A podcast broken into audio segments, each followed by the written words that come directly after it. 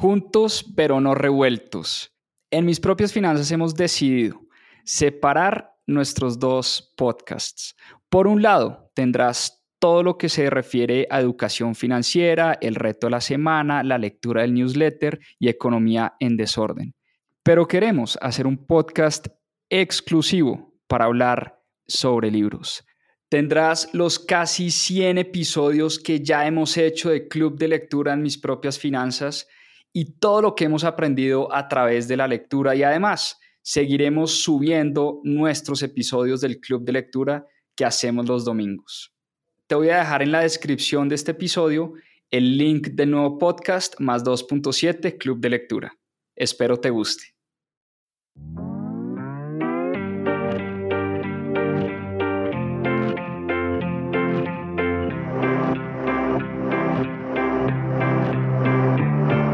Hola, mi nombre es Juan Pablo Zuluaga, soy cofundador de Mis Propias Finanzas y quiero darles la bienvenida a Más 2.7, nuestro club de lectura. Durante 52 semanas leímos un libro todas las semanas y en este club de lectura van a encontrar la conversación de todo lo que aprendimos a través de la lectura. ¿Por qué más 2.7? En la región se leen menos de 2.7 libros al año y es una estadística que queremos combatir. Disfruten esta conversación y este aprendizaje que tuvimos a través de los libros. Bienvenidos. Bueno, creo que ya estamos acá. ¿Cómo están? Buenas noches. ¿Cómo les ha ido?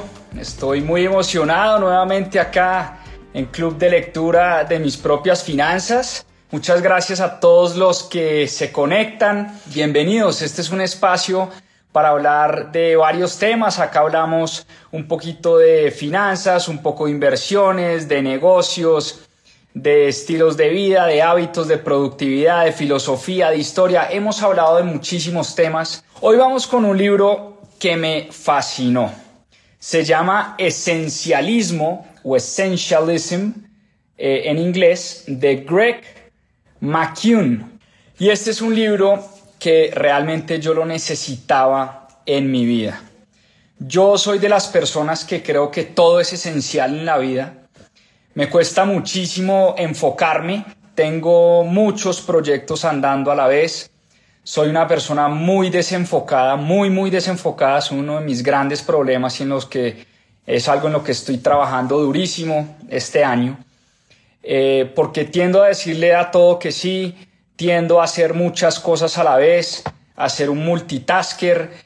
Em, tengo dos empresas andando en este momento, tengo muchos proyectos, muchas tareas, mi agenda siempre está repleta, tengo poco tiempo para lo que realmente importa o para lo que realmente siento que me genera felicidad en la vida. En fin, creo que es un libro que cayó como anillo al dedo, porque es un libro eh, bien bonito que nos ayuda pues a cuestionarnos muchas cosas hoy en día.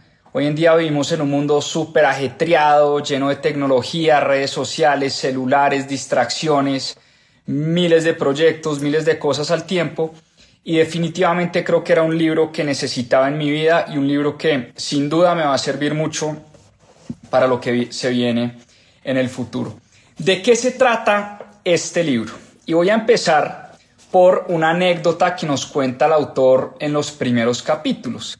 Y es que eh, esta forma de vida, porque realmente es una forma de vida, la forma del esencialista es una forma de vida, el autor la encontró en un momento de su vida donde nace eh, su primera hija y el día que su esposa da a luz, óiganme bien, el tipo se va a una reunión de trabajo. Y cuando llegó a la reunión de trabajo, él creía que era indispensable en esa reunión de trabajo. Y cuando llegó a la reunión de trabajo, él se sentía súper orgulloso de decir que aun cuando mientras su esposa estaba dando a luz y su hija acababa de nacer, pues él estaba ahí comprometido con la camiseta puesta de la empresa y pendiente de las cosas del trabajo. Y lo que se dio cuenta fue que la reacción de sus colegas fue muy negativa hacia él. Le dijeron, oye, ¿usted qué está haciendo? Si es que su hija acaba de nacer, ¿usted qué está haciendo en una reunión de trabajo cuando más o menos se acaba de vivir el momento más importante de su vida? Entonces, este libro o esta forma de vida, dice el autor, que le, digamos, le, le, dio ese, ese propósito en la vida al autor y le, le enseñó la importancia o el rol importantísimo que juega su familia en su vida. Y es un libro que mm, al autor lo retó a ser muy selectivo en cómo utilizaba su tiempo. Cualquier reunión innecesaria, cualquier conferencia de más, cualquier proyecto adicional, el autor se dio cuenta que eso le estaba quitando tiempo para estar con su familia. Y ahí en ese momento, el autor del libro, Greg McCune, se da cuenta que no estaba entendiendo lo realmente importante en su vida, que no tenía muy claro qué era eso esencial en su vida y en la vida de su familia. Y por eso el libro empieza con esta anécdota donde el tipo, en vez de estar en el momento más importante que es el nacimiento de su hija, decide irse a una reunión de trabajo. Entonces el autor nos invita a reflexionar, nos invita a hacernos la pregunta de entender muy bien qué es lo que realmente nos importa, qué es lo que realmente es esencial en nuestras vidas. Y dice el autor que si invertimos tiempo en eso que es esencial, nunca tendremos remordimientos al final de nuestras vidas. Siempre nos vamos a sentir orgullosos de la vida que escogimos vivir y no de la vida que los demás escogieron por nosotros. Y cuando digo la vida que los demás escogieron por nosotros, les hago una pregunta. ¿No han sentido a veces que los demás les manejan su agenda? ¿No sienten a veces que no son ustedes los que escogen su vida, la vida que quieren tener, sino son las otras personas los que deciden por ustedes? A mí me pasa todo el tiempo, sobre todo con la agenda.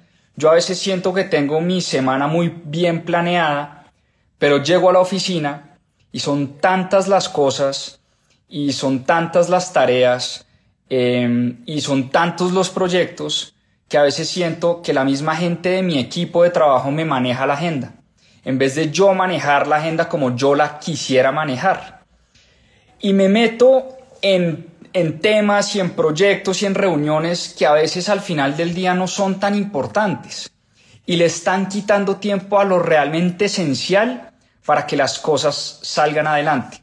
Y por eso el esencialismo se basa en esa premisa de que muchas personas, muchas personas hoy en día, nos sentimos abrumadas por la cantidad de tareas, nos sentimos abrumadas por la cantidad de responsabilidades y la cantidad de opciones que tenemos en el día, porque tenemos la energía completamente dispersa los recursos dispersos. Y cuando hablo de recursos, no solo hablo de recursos físicos, económicos, sino también los recursos de energía. La energía al final es limitada y obviamente cuando la energía está dispersa y, no enfocada en una sola cosa, es muy difícil lograr eh, cosas importantes. Entonces el autor argumenta en este libro que en lugar de tratar de hacerlo todo, en lugar de decirle que sí a todo, en lugar de tratar de sacar todos los proyectos adelante y creer que todo es importante, debemos aprender a decir que no. Y ya vamos a hablar mucho de esto. Pero es muy importante aprender a decirle que no a las cosas que no son realmente importantes en nuestra vida y enfocarnos en las actividades que realmente suman, ¿no? Ya vamos a hablar de eso, ya vamos a hablar de priorizar y cómo hacer para decirle que no a muchas cosas. Pero el autor propone este enfoque. Es un enfoque sistemático, es un enfoque rutinario. ¿Para qué? Para determinar cuáles son esas prioridades en nuestra vida, para eliminar un montón de distracciones que tenemos en el mundo de hoy. Y eso al final lo que nos va a permitir es dedicarle más tiempo y más recursos a lo que realmente nos importa. Eh, y la vida del esencialista, de la persona que es esencialista o que vive el esencialismo, es una vida de propósito. ¿Y a qué me refiero con propósito? Aquí hemos hablado en Club de Lectura muchas veces del propósito, hemos hablado del libro de Empieza con el porqué de Simon Sinek, por acá lo tengo. Eh, y es muy importante para el autor, para el autor de este libro, Greg McKeown, tener muy claro qué queremos y para dónde vamos. ¿Por qué? Porque de ahí parte todo. Esa es la esencia del libro. Encontrar y tratar de buscar ese propósito, por lo menos tratar de entender qué es importante para nosotros. Y esto es algo muy personal. Lo que es importante para mí seguramente no es importante para las muchas personas que me están escuchando. Todos tenemos prioridades distintas, pero muchas veces ni siquiera sabemos cuáles son esas prioridades. Ni siquiera sabemos qué es lo que queremos lograr en la vida. Vamos en piloto automático por la vida, nos levantamos, desayunamos, nos vamos al trabajo, llegamos del trabajo, nos acostamos y vamos así en piloto automático sin saber lo que realmente queremos y lo que realmente nos importa en la vida. Entonces, el paso número uno para vivir una vida esencialista es entender que si uno lo piensa a profundidad, hay muy pocas cosas importantes en nuestras vidas. Y nos la pasamos haciendo un montón de cosas que poco importan. Esa es la gran paradoja. Hay pocas cosas importantes, pero nos la pasamos haciendo un montón de cosas que poco importan. Dejamos, como les decía, que los demás nos manejen la agenda. Trabajamos muy duro, muy, muy duro, en proyectos que poco aportan, que poco mueven la aguja. Le decimos que sí a todo. Ese es uno de mis grandes problemas. A todo le digo que sí. Cualquier invitación que me hacen, cualquier llamada, cualquier asesoría, eh, cualquier proyecto que me proponen, a todo le digo que sí. Eso es un problema enorme porque me cuesta mucho priorizar y entender qué es lo que realmente mueve la aguja de mis proyectos, de mi compañía y de lo que quiero lograr. Entonces, cuando uno no entiende cuáles son esas cosas esenciales que realmente tienen impacto, eh, pues es difícil eh, tener una brújula y tener un sentido. Y el poder más grande que tenemos los seres humanos es esa capacidad de escoger. Todos tenemos esa gran capacidad de escoger, de escoger qué es lo importante para nuestras vidas y por el contrario no permitir que los demás escojan por nosotros. Entonces, em, la gran pregunta es, porque pues esto todo suena muy bonito y esto por ahora esta introducción está como a 10.000 pies de altura, pero la gran pregunta es, ¿cómo aplicar esto? ¿Cómo aplicar una vida del esencialista. ¿Cómo poner esto en práctica? Entonces vamos por partes para que vayan tomando nota. Como les dije, el paso número uno, y tal vez en lo que más tenemos que dedicarle tiempo, nos dice el autor, es tratar de descubrir nuestro propósito. Tratar de, o por lo menos, porque eso también suena muy efímero, por lo menos tratar de identificar cuáles son las cosas que realmente nos importan. Hay muy pocas y tenemos que tratar de identificar, de escribir, de interiorizar cuáles son esas cosas que realmente nos importan y cuál es ese propósito central en nuestra vida. ¿Cómo llegar al propósito? Bueno, reflexionemos sobre los valores, reflexionemos sobre nuestros valores, reflexionemos sobre nuestras pasiones, qué nos gusta hacer, qué nos mueve la fibra, qué nos, qué hacemos de verdad cuando, cuando, o, o si no nos, esta es una buena pregunta, si no te pagaran por hacer algo, ¿qué harías en la vida? O si el dinero no fuera un problema en tu vida, ¿a qué te dedicarías? ¿A qué te dedicarías? Eso es bien importante hacerse esa pregunta. Si el dinero no fuera un problema en la vida, porque mucha gente dice, no, pues es que hay que trabajar y hay que comer y hay que pagar el arriendo y hay que, eso es muy importante, por supuesto que, eh, que sí. Pero si el dinero no fuera un problema en la vida, ¿a qué nos dedicaríamos? A escribir, a cocinar, a hacer deporte, eh, a leer, a, enseñar, a hacer negocios, a leer estados financieros, a, no sé, dedicarme a la química, a la física, a filosofía, no sé, ¿qué es eso que nos toca la fibra y que nos, que nos apasiona? Pero también importante preguntarnos para qué somos buenos. Porque muchas cosas nos, nos pueden apasionar muchísimo, pero no necesariamente nos, nos deberíamos dedicar a eso porque pues no somos buenos para eso. Y les pongo un ejemplo. A mí me encanta el deporte. Me encanta el tenis. Hoy la final de Carlos Alcaraz y Djokovic es una cosa apasionante y me gusta verla y me gusta eh, esa vida del deportista profesional, me, me llama mucho la atención. Pero pues yo no me hubiera podido dedicar al tenis o no hubiera podido ser deportista profesional. No tengo las habilidades y seguramente hubiera sido un muy mal deportista profesional y, pues hubiera generado muy poco impacto en la vida como deportista profesional. Entonces uno tiene que combinar las dos cosas, qué me gusta, pero también para qué soy bueno.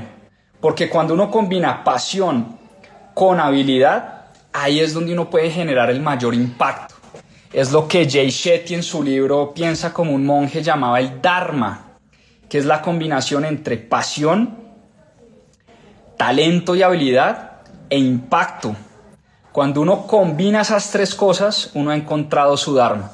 Entonces es una forma, como les digo, ese tema de encontrar el propósito está como a 10.000 pies de altura, por una forma de aterrizarlo es haciéndonos esas preguntas. ¿Qué nos gusta? ¿Para qué somos buenos? ¿Y qué puede generar mucho impacto en la vida de los demás? Yo creo que ahí empezamos a encontrar un Dharma, una cosa especial, una cosa que, que realmente nos mueve y, nos toca la fibra. ¿Por qué esto es importante? ¿Por qué esto del propósito del Dharma es importante? ¿Por qué? Porque eso nos ayuda a tomar decisiones mucho más claras y nuevamente a enfocarnos en lo que realmente importa. Entonces ese es como el paso número uno. ¿Cuál sería el paso número dos? Recuerden que estamos tomando nota. Cuando uno toma nota, uno se acuerda mucho más de lo que escribe. De hecho, yo acá tengo todas mis notas escritas. Tengo unos papelitos que me ayudan a, a ubicar las cosas que les estoy diciendo. Paso número dos. Eliminar todo lo esencial, que es el capítulo de Eliminate, el capítulo de Eliminate. Eliminar todo lo que no es esencial. Creo que me equivoqué. No es lo esencial, es lo que no es esencial. Entonces, aquí es donde se vuelve muy importante aprender a decirle que no a muchas actividades a muchos compromisos, a muchos proyectos que no están alineados con nuestro propósito central o no están alineados con eso que nos ayuda a mover la aguja dentro de nuestras empresas o no están alineados con eso que es lo más importante en mi caso, que es mi familia, en fin. Hay que decirle que no a un montón de cosas y acá es donde yo más estoy trabajando, porque como les confesé al principio de este en vivo, soy muy malo para decir que no. No sé si es por pena, no sé si es por qué dirán, no sé si es porque dicen este man es muy arrogante, no, no sé qué es, estoy tratando de entender por qué le digo que sí a todo lo que me proponen. Siento que todo es bueno, siento que todo puede tener impacto, cada vez que me proponen un negocio me meto, cada vez que me proponen un proyecto nuevo dentro de mis propias finanzas lo quiero sacar adelante, como que me lo imagino y me lo sueño, pero al final eso me está quitando mucho foco y me está quitando mucha energía. Entonces hay que aprender a establecer los límites, porque una de las cosas más difíciles, oíganme bien, incluso cuando uno empieza a tener éxito, todo el mundo te va a empezar a proponer cosas nuevas. Y una de las cosas más difíciles de hacer es decirle que no a proyectos muy interesantes, muy chéveres, a proyectos que suenan muy bien. Pero al yo decirle que sí a cinco cosas a la vez, pues obviamente, como decíamos, la energía es limitada y no es lo mismo enfocar energía en cinco proyectos a enfocar energía en un solo proyecto en un solo proyecto. Entonces, establecer límites y priorizar se convierte en una tarea esencial para el esencialista, valga la redundancia. Y decirle que no a lo que no es esencial, fíjense que pasa una cosa muy interesante, le estamos diciendo que sí a lo que realmente nos importa. Cuando yo le digo que no a tres, a cuatro, a cinco proyectos, ¿qué estoy haciendo? Estoy liberando tiempo para las cosas que realmente me llenan, que realmente le dan valor a mi vida, que realmente le dan valor a mis proyectos y a mi compañía. Y les pongo un ejemplo sencillo. Si a mí me invitan hoy a dar una conferencia. Yo todos los viernes sin falta, a menos pues de que haya algo extraordinario o que tengamos una emergencia, pero todos los viernes con Caro salimos a comer. Es como nuestra hora sagrada y tratamos de regalar a nuestros hijos por un momento y todos los viernes destinar un espacio para los dos y se ha convertido en una hora de verdad sagrada para, para nosotros, para el matrimonio. Es un momento donde compartimos eh, un montón de cosas, donde hablamos de nuestros hijos, de los sueños, de la empresa. En fin, es, un, es un tema em, pues que se ha vuelto muy importante para los dos. Les pongo un ejemplo. Mañana me llaman a, no sé, proponerme eh, dar una conferencia en una empresa muy importante para 20 mil personas eh, el viernes a las 7 de la noche o el viernes a la, de 7 de la noche a 9 de la noche. En ese momento uno va a entrar en un dilema muy grande doy la conferencia, pero es que cómo me la voy a perder, pero es que es una oportunidad increíble, pero es que cómo no voy a dar la conferencia en frente de 20 mil personas, pero es que además me pagan y es que además X, Y, Z, o, o pongo lo que realmente es importante en mi vida, que es ese tiempo sagrado con mi familia, en este caso con mi esposa, y soy capaz de decirle que no a esa conferencia. Ahí es donde realmente eh, uno empieza a entender y a saber si está viviendo una vida del esencialista o si definitivamente no somos capaces de decirle que no a muchas cosas que nos proponen y, pueden ser muy buenas, pueden ser muy interesantes. Miren, el libro, tal vez lo que dice el libro es, a usted le van a empezar a llegar un montón de cosas y muchas son muy buenas, pero la pregunta que uno siempre se tiene que hacer es, ¿es parte esencial de mi vida? ¿Es parte esencial de lo que quiero construir? ¿Es lo que más me llena de felicidad en ese momento? Si la respuesta es sí, tampoco es decirle que no a todo. Pero si la respuesta es, mmm, juepucha, estoy sacrificando el momento más especial que tengo en la semana, que es un momento de salir a comer con mi esposa y compartir ese momento que de pronto a veces en la semana con tanta cosa y con tanta tarea no tenemos, pues entonces eso lo empiezo a dejar en un segundo plano. Y empiezo a dejar, vuelvo al principio y a la esencia, empiezo a dejar de lado lo que realmente es importante para mí. Y empiezo a dejar que los otros me manejen la agenda en vez de yo controlar las decisiones de la vida. Entonces el paso número dos es eliminar lo que no es esencial, aprender a decirle que no a un montón de actividades y eh, a veces hay que decirle que sí, siempre y cuando sea una cosa que le pegue directamente a nuestro propósito elevado. Paso número 3. Vámonos al paso número 3. Está por acá. Este es muy práctico y muy sencillo. Simplificar la agenda. Como les decía, uno de los hábitos que he desarrollado este año y se los he compartido en varios clubes de lectura este año es que los domingos, después de club de lectura, me siento 15, 20 minuticos a planear mi agenda, a planear mi semana. Y el autor, de hecho, em, esto se lo saqué a Robin Sharma, pero aquí vuelve y el autor lo repite, repite algo muy similar y es examinar la agenda, entender muy bien o tratar uno de definir qué es lo que va a hacer durante la semana y eliminar un montón de tareas y actividades que no son realmente necesarias. Empezar a priorizar eh, y lo que el autor nos propone es hacer una lista de todo lo que creemos que es importante para sacar adelante en la semana. Sentémonos a escribir. Escribir da un montón de, de claridad y de luz. Es algo que proponen muchos autores que hemos visto aquí en Club de Lectura. Escriban, escriban, escriban. De hecho, él, él es periodista y él recomienda pues tener un, journal, tener un diario. Y este autor escribe todos los días de su vida sin falta, se le ha convertido en una rutina importante.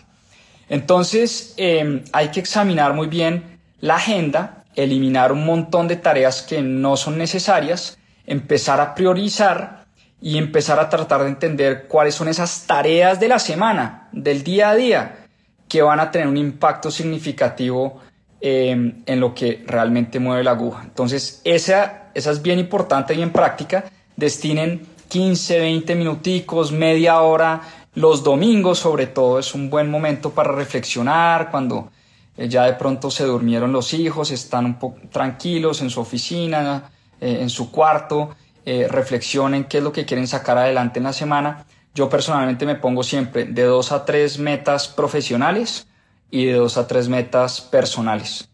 Y eso me ha ayudado muchísimo a organizar mi semana. Número cuatro. Esta es bien importante. Aprender a establecer límites.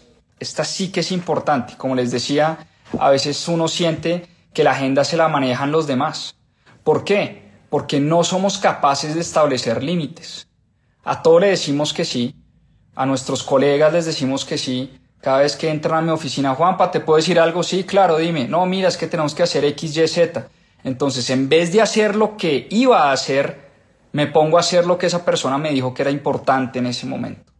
Y creo que es importante empezar a establecer esos límites claros en la vida tanto profesional como en la vida personal. Y eso también implica aprender a decirle que no a muchas demandas excesivas, sobre todo en el trabajo.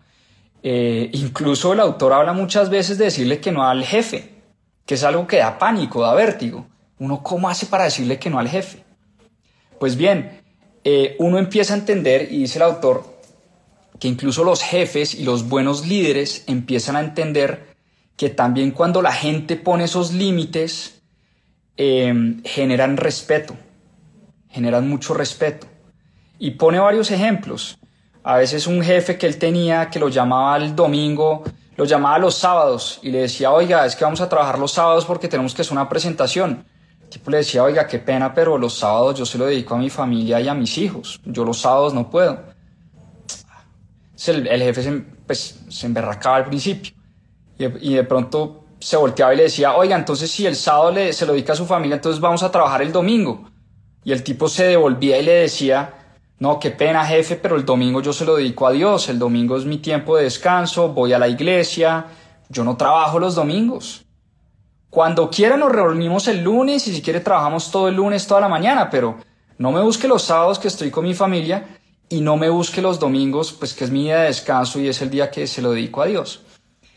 Y el jefe aprendió que cuando las personas, eh, de hecho el jefe después le agradeció ese momento de, claridad, porque el jefe pues no tenía límites y no sabía ponerle límites a su gente y su gente a él no le ponía límites. Él fue la primera persona que fue capaz de parársele al jefe y decirle, qué pena jefe, pero yo no trabajo los domingos. Y qué pena jefe, pero los sábados son mi tiempo de familia. Y la misma gente del equipo aprendió a valorar y aprendió a respetarlo a él porque fue la única persona capaz de decirle al jefe, oiga, no me ponga a trabajar en horas donde yo le estoy dedicando tiempo a mi familia. Entonces fíjense que se empieza a generar al principio una angustia muy grande, pero se termina desarrollándose eh, en un respeto mutuo. Entonces, aquí la moraleja es, establecer límites bien importante para la vida del esencialista. Número 5. Practicar la atención plena. Esta sí que nos cuesta hoy en día. ¿Cuántos de ustedes, y a mí me pasa todo el tiempo, les confieso, estamos en una reunión en Zoom, pero al mismo tiempo estamos chateando en WhatsApp web y al mismo tiempo estamos viendo nuestro celular de pronto porque nos llegó una notificación en Instagram pero al mismo tiempo estamos viendo el partido de la Champions League. O sea, eso le pasa a mucha gente, por no decir al 99% de las personas hoy en día, o nos pasa. Estamos en una reunión en Zoom, estamos pegados del celular respondiendo WhatsApp, estamos viendo redes sociales y estamos viendo la final de Wimbledon. O sea, todo al tiempo, todo al tiempo. Y hay que ser honestos, yo creo que nos en algún momento de la vida nos ha pasado, nos ha pasado. Entonces ese tema de practicar la atención plena se ha convertido en algo súper importante y esencial para tener vidas más productivas. ¿Cómo podemos hacer para practicar la atención plena? Dandapani nos lo decía hace un par de semanas que el libro de Dandapani, pero nuevamente, este libro nos dice, primero, alejemos el celular Apaguemos el celular, seamos capaces de vivir sin celular media hora. ¿Qué pasa si dejamos lejos el celular, no contestamos correos, no contestamos WhatsApp, no nos metemos a redes sociales y durante media hora empecemos a practicar de a poquitos? Porque también el libro habla de las pequeñas victorias. No es decir, voy a eliminar el celular de mi vida, voy a eliminar todas mis redes sociales de un tacazo. Eso es muy difícil. Los cambios importantes se dan de a poquitos de a poquitos y, esas victorias tempranas, esas pequeñas victorias se van acumulando y ese interés compuesto también funciona en la vida, no solo funciona en el mundo de las inversiones. Entonces, cultivar la atención plena es importante y cómo hacerlo? Tips sencillos, dejemos el celular a un lado. Destinemos una hora o dos horas en nuestra agenda de la semana para, por ejemplo, no responder correos, no responder WhatsApp, no meternos a redes sociales y estar totalmente enfocados en lo que queremos lograr. El autor, durante seis meses, dijo que para escribir este libro se levantaba a las 5 de la mañana y de 5 de la mañana a 1 de la tarde, obviamente esto es un poco extremo, durante seis meses lo único que hizo fue escribir el libro. De 5 a las 5 de la mañana se levantaba, no contestaba correos, no, no, tenía reuniones. Su único objetivo en la vida y lo importante y lo esencial en su vida era sacar este libro adelante. ¿Cómo lo hizo? Destinándolo, poniéndolo en su agenda, poniéndose una rutina y todos los días de 5 de la mañana a 1 de la tarde nos cuenta el autor en el libro, se dedicó a escribir el libro y bueno, se convirtió eh, en un gran éxito porque ha vendido más de un millón de copias este libro entonces, pues valió la pena ese esfuerzo. Bueno, eh, número 6, práctica número 6 para vivir una vida esencialista. Esta sí que me encantó. Priorizar nuestro bienestar. Y cuando el autor habla de bienestar se refiere al bienestar físico, al bienestar mental y al bienestar emocional. Tenemos que darle una prioridad importante a nuestro bienestar. Hay veces se nos olvida por estar trabajando, por estar con nuestros hijos, por estar con la esposa, por estar diciéndole que sí a mil proyectos, se nos olvida dormir bien, se nos olvida comer bien, se nos olvida hacer ejercicio, se nos olvida meditar y estamos acabando con el cuerpo, estamos acabando con la mente, Estamos acabando con las neuronas. Literalmente el autor le dedica un capítulo entero a la importancia del sueño. La importancia del sueño. Un capítulo entero le dedica el autor en este libro a la importancia de dormir bien y preocuparse por dormir bien. Cuando uno, se, cuando uno dedica tiempo y lo vuelve una prioridad en su vida, descansar, hacer ejercicio, comer bien, alimentarnos bien, tener esos momentos de dispersión y de relajación y de meditación. Cuando priorizamos nuestro bienestar, pasa algo muy importante en nuestra vida. Y es que elevamos nuestros niveles de energía y al elevar nuestros niveles de energía, pues podemos hacer muchas más cosas. Podemos tener más energía para estar con nuestros hijos, que sí que quitan energía, pucha. Yo que tengo tres hijos, por ejemplo, los domingos uno termina como un chupo, o sea, yo termino destruido. Para mí es el día más difícil de la semana, les confieso, los domingos. Porque todo el día, todo el día, desde que me levanto hasta que me acuesto, estoy pendiente de tres terremotos. O sea, es una cosa de locos. Y por ejemplo, ayer se me cruzó con una trasnochada. Pues, son cosas que pasan. Fuimos a visitar a una gran amiga que llegó de Estados Unidos, que no veíamos hace mucho tiempo. Eh, pues fuimos a su casa, me tomé un par de cervezas, eh, me acosté a la una de la mañana y hoy a las cinco de la mañana ya mis hijos me estaban levantando. ¿Cómo creen que estoy hoy de energía? Terrible. Pero pues los hijos no tienen la culpa de eso. Uno no puede transmitirle esa falta de sueño, esa falta de energía, esa falta de a los hijos, porque pues sería lo más injusto de la vida. Entonces, pues claro, toca poner cara de ponqué, toca hacerse el que uno está feliz, el que uno está con energía, toca igual jugar a la bicicleta con ellos, toca llevarlo a la clase de tenis, toca darles el almuerzo, toca cambiarlos, toca cambiar pañales, toca dar teteros, toca, en fin, es una locura. Entonces, si nos preocupamos, y a veces, y vuelvo y digo, uno, uno falla mucho en esto, pero si nos preocupáramos más por descansar, por meditar, por hacer ejercicio, por cuidar nuestro bienestar y priorizar nuestro bienestar, pues la productividad se va para el cielo. Y tenemos más espacio para pensar, para hacer negocios, para hacer proyectos, para estar con nuestros hijos, para hacer deporte, o sea, para hacer un montón de cosas si priorizáramos eh, nuestro bienestar.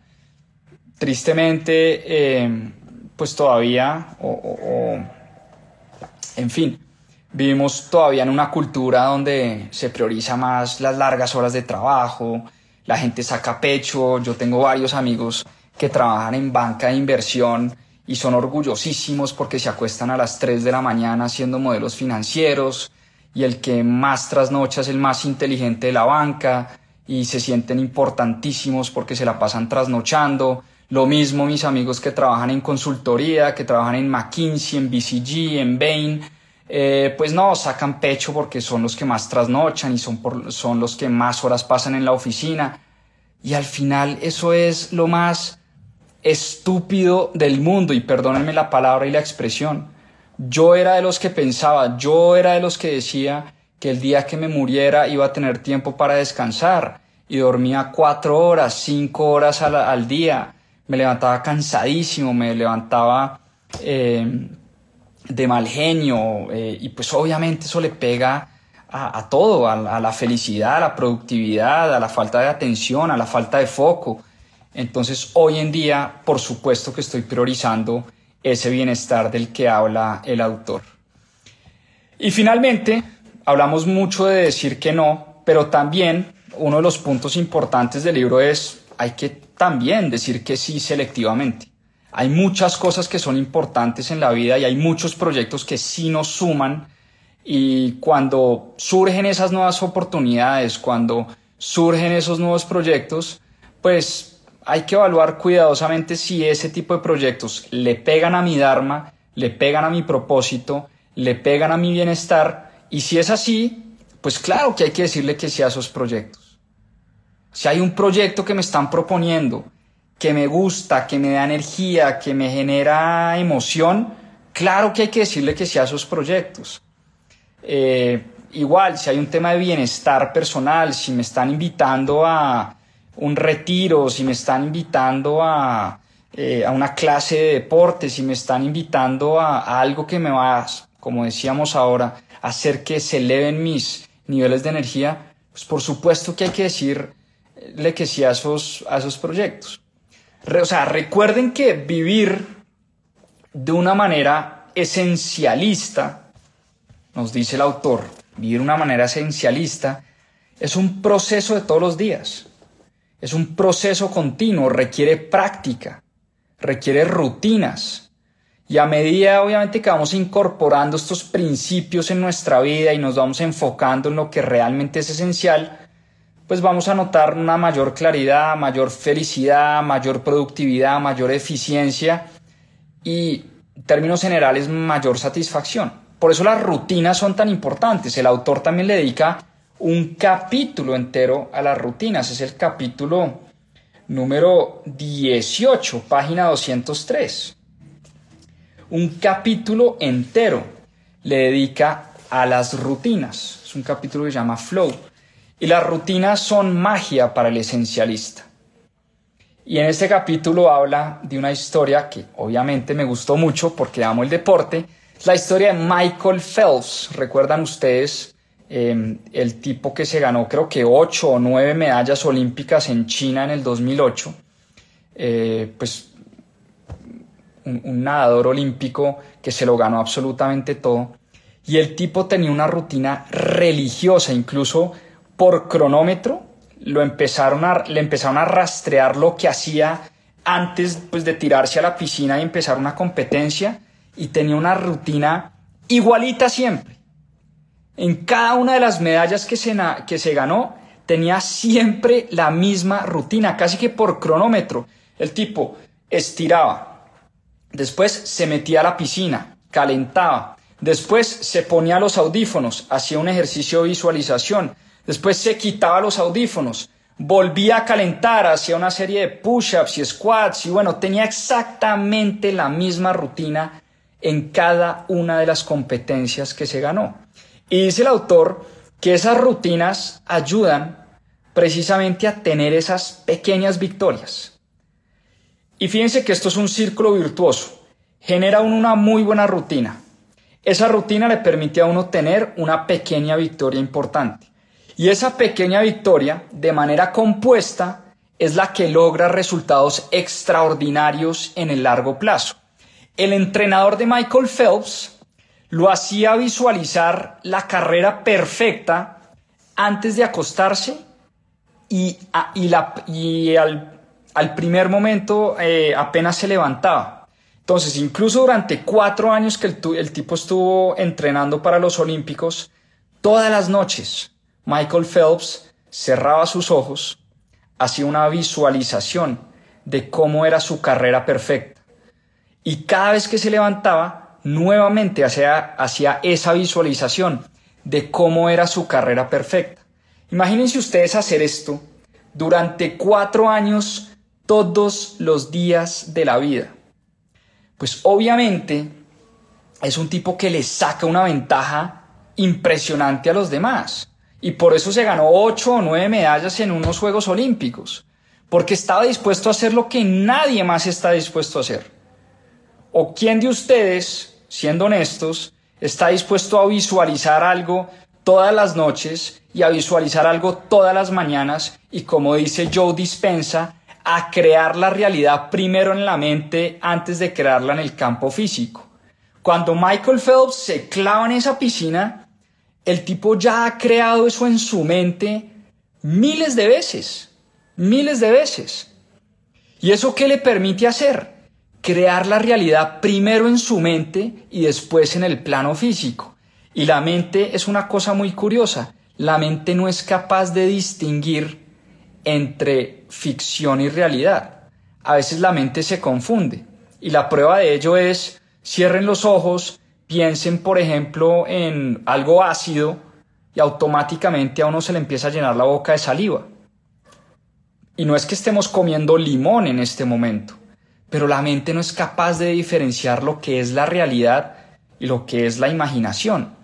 Y Michael Phelps le decía a su mente todas las noches y todas las mañanas que él iba a tener la carrera perfecta en, la piscina durante esos Juegos Olímpicos. Y ya ven ustedes el resultado. Entonces, para resumir y ya para terminar, como les decía, el esencialismo es una forma de ser, es un estilo de vida. No es arreglar el closet de vez en cuando y sacar la ropa que no usamos cada dos o tres meses. ¿Para qué? Para que a los tres meses esté igual de lleno, igual de desordenado y volverlo a hacer a los tres meses. No. El esencialismo, en ese ejemplo que les estoy dando, es tener el closet siempre con lo necesario. Tener el closet con las cosas que realmente necesitamos. Pónganse a pensar en su closet en este momento. ¿Cuánta ropa realmente usan de la que tienen hoy en su closet? ¿Cuántos zapatos se ponen de todos los que tienen en su closet? ¿Cuántas camisetas realmente se ponen o nos ponemos? Entonces, eh, como les decía, es una forma de ser, es un estilo de vida. No es arreglar el closet cada tres meses y ya no, es tener el closet arreglado todos los días de la vida. Y en la vida y nuestra historia han existido muchos esencialistas en distintos campos de, de, y en distintas profesiones. El Dalai Lama fue un esencialista. Steve Jobs fue un esencialista, fue un minimalista. Michael Jordan, uno de los mejores atletas de todos los tiempos, fue un esencialista, tenía clarísimo lo que quería conseguir en su vida. Trabajó todos los días de su vida para conseguir eso. Warren Buffett. Warren Buffett es un esencialista, uno de nuestros grandes mentores y grandes ídolos acá en mis propias finanzas. tipo que sabe exactamente lo que quiere, que le apasiona y vibra con lo que hace todos los días. No necesita tener una vida ostentosa, aun cuando es el de los personajes más ricos del planeta. Tiene una vida completamente esencialista. ¿Por qué? Estos personajes entienden muy bien qué es lo que quieren, qué es lo que quieren conseguir, qué es lo que les importa. Tienen esas rutinas que han ido construyendo a través del tiempo. Esas rutinas los llevan a lograr pequeños resultados. Son muy pacientes para esperar porque saben que esos pequeños resultados construidos de manera compuesta es lo que los, los llevan a lograr cosas impresionantes. Les tengo un reto para esta semana. Primero, vamos a decirle que no a dos o tres cosas que parecieran muy importantes, pero definitivamente no lo son. Yo creo que todos, todos acá, todos los que estamos oyendo este en vivo, tenemos un montón de cosas esta semana, cosas pendientes. Vamos a decirle a dos o tres cosas que no, que no las vamos a hacer definitivamente. Porque como dice el autor, y ya para cerrar ahora sí, si te quedaras con una sola cosa de este libro, que sea esta, y abro comillas. Cada vez que te enfrentes en tu vida a una decisión importante, hazte la siguiente pregunta. ¿Qué es esencial? Si no es esencial, elimina todo lo demás. Repito, cada vez que te enfrentes a una decisión en tu vida importante, hazte la siguiente pregunta. ¿Qué es esencial? Elimina todo lo demás. Esencialismo, señoras y señores, un estilo de vida, un libro que definitivamente cayó como anillo al dedo, porque soy todo menos esencialista en mi vida. Le digo que sí a un montón de cosas me cuesta priorizar, pero es algo en lo que estoy trabajando, vamos a trabajar duro y estoy seguro este libro me va a ayudar, como ojalá les pueda ayudar a muchos de ustedes em, a cuestionarse, a hacerse preguntas esenciales, a definir lo que realmente es importante y lo que realmente quieren construir y vamos a trabajar duro para eso. Se lo recomiendo. Un librazo, me encantó. Espero les haya gustado el resumen de hoy. Feliz de volver acá Em, a club de lectura de mis propias finanzas. Es algo que me da mucha energía, que siempre me encanta cerrar la semana de esta manera, con un resumen de un buen libro, una de mis grandes pasiones.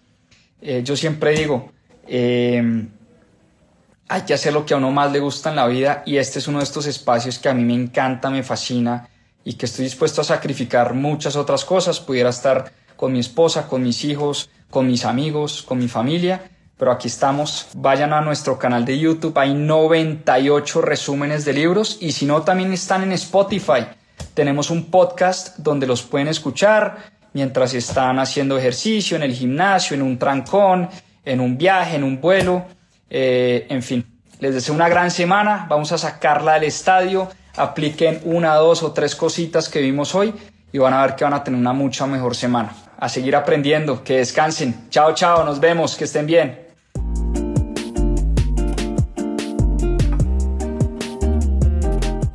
Recuerda que si quieres profundizar en estos temas y aprender más sobre finanzas personales e inversiones, tenemos cursos y programas especializados.